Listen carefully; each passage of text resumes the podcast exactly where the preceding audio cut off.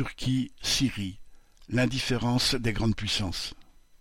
Le bilan du séisme du 6 février est épouvantable et révèle l'impuissance des gouvernements locaux corrompus, plus aptes à réprimer qu'à secourir leur population. Mais les réactions des pays développés, entre autres ceux de l'Union européenne, révèlent tout autant leur hypocrisie.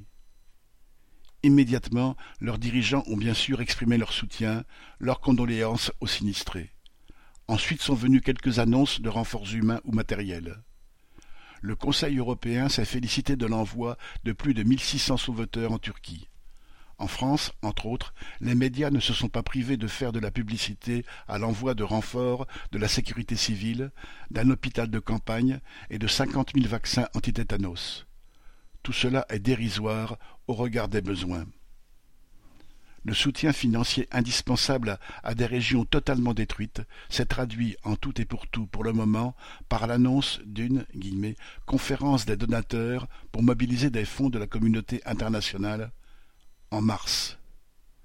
Face au désastre du séisme, les grandes puissances ne font en réalité qu'étaler leur indifférence. Il faut dire que, au même moment, elles sont en pleine discussion sur les milliards d'euros et les armements qu'elles promettent à l'Ukraine pour que ces soldats puissent continuer à leur servir de chair à canon dans leur guerre contre la Russie. On ne peut pas à la fois faire la guerre, fournir des tanks et des canons et donner la priorité à des populations sinistrées. Sylvie Maréchal